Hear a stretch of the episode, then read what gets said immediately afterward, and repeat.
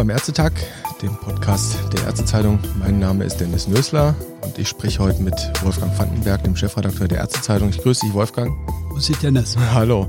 Ähm, die Woche hat turbulent angefangen in zweierlei Hinsicht. Äh, über Nacht Sabine hat ihr Unwesen getrieben von der Nordsee kommend dann in Deutschland. Man könnte fast das Gefühl haben, die kam aus Thüringen, denn es ging turbulent in der Politik weiter. Jetzt ist uns die CDU-Bundesvorsitzende abhanden gekommen, Frau ja. Annegret Kramp-Karrenbauer und damit auch eine mögliche Kanzlerkandidatin der Union. Jetzt stellt sich die Frage, was bedeutet das für den Arzt da draußen? Jetzt geht nämlich die Suche los, Wolfgang, nach ja, wirklichen Nachfolgern. Nach, nach wirklichen Nachfolgern. Und da drehen wir die Uhr mal so ein bisschen zurück oder schauen ins Kalenderblatt und erinnern uns an Dezember 2018, als die Vorsitzenden und Vorsitzendenwahl letztendlich entschieden wurde. Und da hat sich ja AKK Annegret Kramp-Karrenbauer durchsetzen können gegen Friedrich Merz und Jens Spahn. Der ein ehrenhaftes Wahlergebnis bekommen hat. Immerhin Platz drei, aber ehrenhaft. Absolut. Und er ist auch sicherlich nicht als Verlierer aus dieser äh, Runde rausgegangen. Das hat er auch äh, in den nächsten Monaten dann unter Beweis gestellt. Seine politische, seine gesundheitspolitische Agenda ist äh, allen bekannt. Er gilt als extrem fleißig und als jemand, der durchaus ambitioniert ist, auch für höhere Ämter. Aber ob es denn dazu führt, dass er tatsächlich hier Annegret Kramp-Karrenbauer im Amt beerben wird, das muss man dann sehen. Es stehen ja noch ein paar andere Kandidaten zur Wahl. Ja, allseits Bekannte natürlich Friedrich Merz, Armin Laschet. Ordensträger, glaube ich. Seit, seit, seit heute, seit, seit dem Wochenende wieder den tierischen Ernst, Aachener Orden. Heute bekommen, ganz wichtig, für seine Direktheit, für seine Offenheit, für seinen Humor Okay, aber er, er war ja schon auch im vergangenen Jahr so ein bisschen im Gespräch gewesen als derjenige, der möglicherweise doch hier eine größere Rolle noch wird spielen. Naja, dann ist es wieder so ein bisschen ruhig geworden um Armin Laschet. Das ist schon phänomenal. Aber wenn wir das Ganze so ein bisschen ordnen, wir haben jetzt schon drei Namen genannt. Wir haben Armin Laschet, wir haben äh, Jens Spahn, wir haben Friedrich Merz und wie der Zufall es ja will, als ob er es hätte ahnen können, Friedrich Merz am Mittwoch vergangener Woche äh, wo er angekündigt hat auf seiner, seiner Website, dass er das Amt des Aufsichtsrats äh, beim US-amerikanischen Investmentunternehmen BlackRock zur Verfügung stellen wird Ende März und sich stärker und intensiver um die Politik kümmern wird. Was das jetzt im Einzelnen bedeutet, das sei mal dahingestellt. Er hat sich auch heute sehr diplomatisch geäußert nach dem Erdbeben in der CDU und er dann äh, hat, hat geäußert, ist, also man sollte dann doch schon mal überlegen, bevor man etwas sagt, ähm, in so einer, so einer Stunde, wenn man davon erfährt, dass die Vorsitzende zurückgetreten ist. Und man weiß ja auch noch gar nicht wann äh, das jetzt vollzogen wird. Man geht davon aus, so wie sie sich heute Nachmittag geäußert hat, dass das irgendwann bis zum Sommer der Fall sein soll. Schaut man jetzt in den Kalender der CDU, wäre der nächste offizielle Termin, der nächste Parteitag offiziell im Dezember. Das ist sicherlich ein bisschen lang hin. Und, aber sie hat ja angekündigt, dass sie erst dann zurücktreten wird, wenn die Nachfolge dann auch äh, geklärt ist. Ja, Kanzlerfrage geklärt ist und Partei Nachfolge. Also es gibt ja nun durchaus Parallelen, die man ziehen kann, auch zu anderen Parteien. Ich könnte mir nicht zutrauen, dass es die CDU jetzt so lange mit dieser, ich sag mal, offenen Situation bewenden lässt. Das, die müssen doch jemanden aufbauen. Das war doch die Idee damals, Ende vorletzten Jahres. Sorry. Das ist jetzt über ein Jahr her und man hat gesagt, wir müssen da eine Person hinstellen, aufbauen, damit die stark wird für eine Kanzlerkandidatur. Jetzt ein halbes Jahr da Ruhe oder irgendwie Gras über die Sache wachsen zu lassen.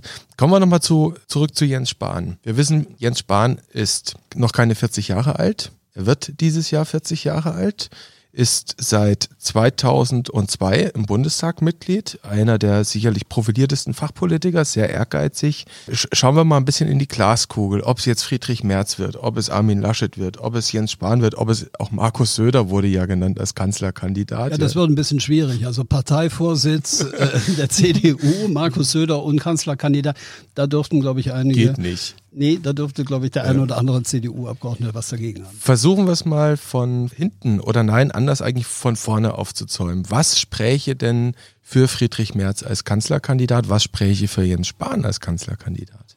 Also man muss schon sehen, dass äh, Friedrich Merz eine große, auch vor allem der Wirtschaftsflügel innerhalb der CDU, innerhalb der Union, dass er hier natürlich seine Verbündeten sieht und dass er natürlich in seiner Zeit auch als Fraktionsvorsitzender hier eine, einen ganz großen Fußabdruck hinterlassen hat. Also dass das denn letztendlich zum Bruch zwischen ihm und der Kanzlerin gekommen ist, das ist wiederum eine eigene Geschichte. Aber dass er hier seine, seine, seine Leute auch hinter sich weiß. Das ist auch, glaube ich, nochmal deutlich geworden in der Zeit, wo er sich ja um die Nachfolge des Parteivorsitzes auch beworben hat. Und das ist ja auch vom Wirtschaftsflügel der, der CDU auch so klar artikuliert worden. Meines Wissens ist er ja, ich glaube, Vizepräsident des CDU-Wirtschaftsflügels. Und äh, also insofern sieht er hier auch seine, seine, seine Truppen. Andere sehen natürlich darin auch eine gewisse Gefahr, dass auch die politische Richtung, die Balance in der CDU eher in Richtung rechts geht. Und äh, das ist auch schon heute in den ersten politischen Kommentaren auch so artikuliert worden. Ja, und auf der anderen Seite steht halt Jens Spahn, der, äh, wie ich eben schon sagte, natürlich jemand ist, der fleißig ist und der sein, sein Können in den letzten Monaten, letzten anderthalb Jahren durchaus unter Beweis gestellt hat, der sicherlich diejenigen, die noch nicht für ihn gestimmt haben, um es positiv auszudrücken, die noch nicht für ihn gestimmt haben, im Dezember 2018 sicherlich dazu auch jetzt bewogen hat, nochmal drüber nachzudenken, weil er kann ja durchaus eine Leistungsbilanz auch vorweisen. Mhm. Und das nicht nur, was die Gesetze, die Gesundheitsgesetze angeht. Die einzelnen Bereiche brauchen wir ja gar nicht alle aufzuzeigen. Sie sind ja bekannt, sondern er kehrt ja auch im eigenen Laden. Das haben wir ja auch vor wenigen Wochen erfahren, dass er also auch durchaus bereit ist, sich von alten Strukturen, gewachsenen Strukturen im eigenen Haus sich zu trennen und das äh, ja, den neuen Gegebenheiten auch anzupassen. Das führt nicht unbedingt auch im Haus zu Jubelstürmen, wie uns der eine oder andere schon mitgeteilt hat. Aber er räumt da auf und äh, ja, also wie gesagt, er macht da durchaus einen, guten, einen sehr guten Job, obwohl es immer noch natürlich innerhalb der, der CDU auch gewisse Vorbehalte auch gegen die Person gibt. Das ist, das ja. ist, das ist einfach da. Und die Frage ist ja einfach nur die, du hast angesprochen, er wird in diesem Jahr 40. Die Frage ist die, ob vielleicht noch nicht jetzt die Zeit ist, die ihm natürlich auch nicht so entgegenkommt, dass er jetzt automatisch durch den Rücktritt von Frau Kram-Karrenbauer äh, zusätzlich Druck in diese, diese Geschichte gebracht wird. Und die Frage ist dann die, ob Jens Spahn vielleicht dann auch nochmal ein wichtigeres oder noch wichtigeres Ressort übernimmt, dort Verantwortung übernehmen wird. Das wissen wir ja heute nicht, weil wir nicht in die Kugel gucken können, wer denn in welcher Konstellation. Das wäre aber schön, wenn wir das könnten. Das wäre schön, wenn wir, wir, das könnten. Ja. Wir, wir, wir, hatten ja die Situation Ende letzten Jahres, als Ursula von der Leyen aus ihrem Amt der Verteidigungsministerin dann, sie musste zurücktreten aus diesem Amt, damit sie sich vorbereiten kann auf den Posten als künftige Kommissionspräsidentin. Das hat ja einige Tage doch gedauert, bis dann klar wurde, wer könnte denn Nachfolge werden. Und da ist immer wieder auch der Name Name Jens Spahn gefallen, bis es dann Annegret Kramp-Karrenbauer wurde, die man mit einem Ministerposten versorgen musste, mit dem Blick als mögliche Kanzlerkandidatin. Jetzt nochmal zurück auf, also Spahn das ist der, um den sich für uns heute dreht. Wir wissen, er ist ehrgeizig. Wir haben in den zwei Jahren, in, der jetzt als, in, in denen er jetzt als Gesundheitsminister tätig ist, hat er bewiesen, dass er dieses politische Gespür auch in dem Tagesgeschäft umsetzen kann. Er kann unheimlich gut taktisch arbeiten, er kann strategisch vorgehen. Da merkt man einfach, der weiß, wie dieses Geschäft funktioniert. Jetzt ist aber mal ganz, ganz platt die Frage, Arbeiten kann er, Minister kann er, Gesundheitspolitik scheint er auch zu können.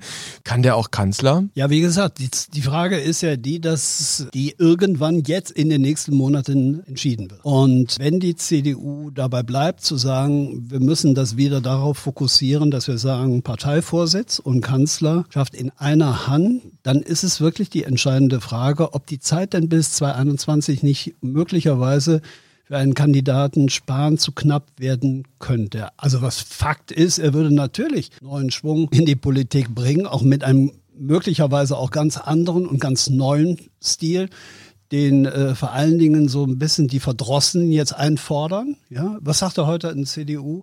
Langer, langer Fahrensmann, sagte, mir wird schlecht, wenn ja. ich, wenn ich, wenn ich äh, das, das Treiben da in Berlin sehe. Das spiegelt ja so ein bisschen auch die aktuelle Situation wieder. Es geht, glaube ich, aktuell nicht nur um die Frage, wer wird Nachfolger von, von AKK, sondern es geht um mehr. Natürlich. Wir haben, wir haben natürlich Thüringen und alle anderen Ereignisse, die das, das eigentliche Ereignis von heute ja flankieren. Aber sie, sie drücken ja eins aus, da ist ein, eine große Unruhe innerhalb dieser großen Volkspartei entstanden und es geht tatsächlich um einen Richtungskampf. Und das ist einzig und allein nur durch Personen so jetzt nicht abbildbar. Also nochmal, ich gehe eher davon aus, dass man jetzt in nächster Zeit sich dann auf einen Kompromisskandidaten wird verständigen, der aber wie gesagt, jetzt nicht die Perspektive mittel- oder langfristig hier an der Spitze der CDU wird bleiben. Also das ist sehr, sehr schwierig in der aktuellen Gemengelage, da eine, eine Wasserstands- oder beziehungsweise da eine, eine zuverlässige Prognose abzugeben. Aber ich könnte mir durchaus vorstellen, dass hier eine Position Wirtschaft, Finanzen durchaus auch ein Ressort ist oder durchaus Ressorts sind, die für Bahn in Frage kämen, wo er sich nochmal profilieren könnte, nochmal stärker profilieren könnte, um damit den entscheidenden Schritt nach vorne zu machen möglicherweise dann irgendwann mal Kanzler zu werden. Also du bist quasi so ein bisschen eher überzeugt von dieser Professionalisierungsthese, gibt dem Mann noch mal eine Legislatur, ja. Ja. dann ist er Mitte 40 und dann ist er wirklich reif.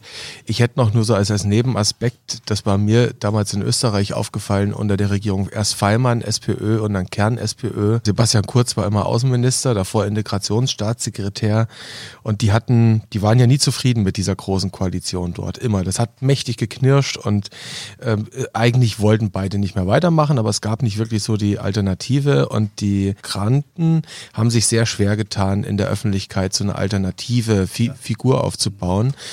Und äh, dann gab es am Ende quasi diesen Putsch innerhalb der ÖVP. Das, das ist von, von langer Hand von vielen Leuten gesteuert worden. Das war nicht kurz alleine. Und den haben sie am Ende hochgehoben als, ja quasi als, als Überraschungseffekt. Auch wenn sie wirklich überraschend war. Das ist ein junger, polarisierender Mensch. Und das ist so, so ein Gedanke, der, der mir durch den Kopf geht mit, mit Blick auf Spahn. Der ist eben noch jung genug, der polarisiert. Das könnte ein Versuch sein. Kann auch in die Hose gehen. Also ich habe da auch einen Moment drüber nachgedacht, als wir ähm, im Vorgespräch auch das Thema, als du das Thema angesprochen hast, da könnte natürlich was dran sein. Also ich wiederhole das nochmal. Es ist unglaublich schwierig in der jetzigen Situation eine zuverlässige Prognose darüber abzugeben, wer das in drei oder vier oder sechs Monaten machen wird. Und ähm, ich würde ihn da von vornherein nicht abschreiben wollen. Äh, das, das, das kann wiederum von äußeren Umständen abhängen werden die, wir, wir, kennen noch nicht die Agenda von Herrn Merz, ja. Der Herr Merz, der ja, ja sich wieder verstärkt um, um den Wirtschaftsbereich gekümmert hat. Es ist dann wiederum ruhig um ihn, äh, um ihn herum geworden, während Herr Spahn geliefert hat und mit dazu beigetragen hat, dass Regierungsarbeit irgendwo funktioniert und zumindest hier seriös und solide seinen Job gemacht hat. Mhm. Dass das nicht alles von vornherein unterschrieben werden kann und dass das auch, auch durchaus äh, das eine oder andere kritisiert werden wird. Das werden wir im Alltag erleben, spätestens äh, jetzt auch am Mittwoch wieder, wenn Anhörungen im, im Gesundheitsausschuss. Gesundheitsausschuss ist zu spannenden Themen. Da muss man sich halt wehren. Das ist halt Schwarzbrot. Mhm. Machen wir vielleicht zu guter Letzt nochmal einen Blick hinter die Glaskugel. Nehmen wir mal nur für Spaß an. Nur mal mhm. ganz hypothetisch. Herr Spahn würde entweder Kanzlerkandidat werden oder er würde gegebenenfalls in der Ressorthierarchie aufsteigen. Das könnte er jetzt sogar innerhalb der, der Legislatur, dass man ihm ein wichtigeres Ressort andient. Dann haben wir eine Lücke in der Gesundheitspolitik. Und wir wissen heute, er, er wird, obwohl er sehr polarisiert in der Branche, wird er geschätzt als jemand, der sich auskennt, als jemand, der vernünftig mit den Leuten reden kann, der wäre weg. Was wäre denn die Alternative? Was könnte nach Jens Spahn im BMG kommen? Ja, das ist die spannende Frage, die sich natürlich jeder stellt, die aber auch äh, im Kontext zu sehen ist, dass es für diesen Fall in der aktuellen Konstellation eine Regierungs- oder Kabinettsumbildung in der aktiven oder in der äh, aktuellen Situation zur Folge haben würde. Da fiel mir jetzt spontan niemand ein aus der CDU oder aus der Union, der dieses Amt so aus so ohne weiteres äh, würde fortsetzen können. Da müsste man sicherlich nochmal drüber nachdenken denken, spannender wäre ja wirklich die Frage zu stellen, es ist ja überhaupt grundsätzlich jetzt die Frage zu stellen, hält das dann mit der Koalition noch bis, bis zum Ende der Legislatur? Aber ich, wie gesagt, das, das ist wieder Glaskugel. Also das ist auch jetzt nicht das riesengroße Thema der, der großen Koalition. Das wird erst dann wieder ein Thema äh, werden, wenn es dann äh, irgendwann zu Wahlen kommt, also im regulären Turnus. Und dann dürfte das Thema große Koalition sicherlich ad acta zu legen Haben wir sein. Vielleicht schwarz-grün dann haben wir vielleicht Schwarz-Grün. Und da, äh, da ist ja dann spannend zu hinterfragen, wer möglicherweise bleibt es denn, bleibt dieses Ressort bei der Union oder, oder bekommt der Koalitionspartner das Ressort zugesprochen? Wir erinnern uns an die erste rot-grüne Koalition äh, Ende der 90er Jahre, wo eine grüne Ministerin namens Andrea Fischer dieses Amt übernommen hat.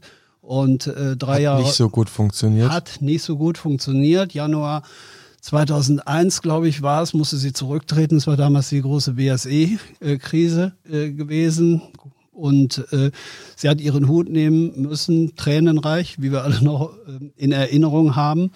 Äh, das war ziemlich zu Beginn des Jahres, Anfang Januar. Ja, und dass dieser Job auch nicht ein Job ist, wo man Schlange steht und sagt, den will ich unbedingt haben, haben ja andere Konstellationen auch gezeigt, wo man lange auch bei der FDP seinerzeit gesucht hat, wer jetzt diesen Job macht, ob Herr Bahr oder Herr Rösler. Und wenn Herr Rösler dann äh, mit Unterstützung von Herrn Bahr als Staatssekretär. Die Grünen haben, und das ist der Unterschied, um da auf den Punkt zu kommen, dass der Unterschied zu den Ende 90er Jahren auch personell hier mächtig aufgerüstet. Äh, aufgerüstet. Wir haben mit Frau Klein-Schmeink, wir haben mit Frau Kappert-Gontert, wir haben wirklich äh, Frau Schulz-Ascher hier aus, aus Hessen, die nach Berlin gegangen ist. Wir haben wirklich ausgewiesen gute Gesundheitspolitikerin darin, die in der, in der Materie drin ist. Frau Kappert-Gontert ist selbst Ärztin für äh, Psychiatrie und Psychotherapie. Also es sind auch Leute, die, die sich wirklich in dem Geschäft gut auskennen. Aber das muss man sehen. Fakt ist, die, die, die Schuhe, die Herr Spahn da hinterlässt, wenn er dann wechselt, die sind natürlich riesig groß und das muss erstmal von jemandem getoppt werden. Und wie immer, Wolfgang, nach so einer Podcast-Episode bleibt es mindestens genauso spannend wie zuvor. Wir müssen das beobachten. Ja? Wohl wahr. Ich danke dir für das Gespräch. Gerne.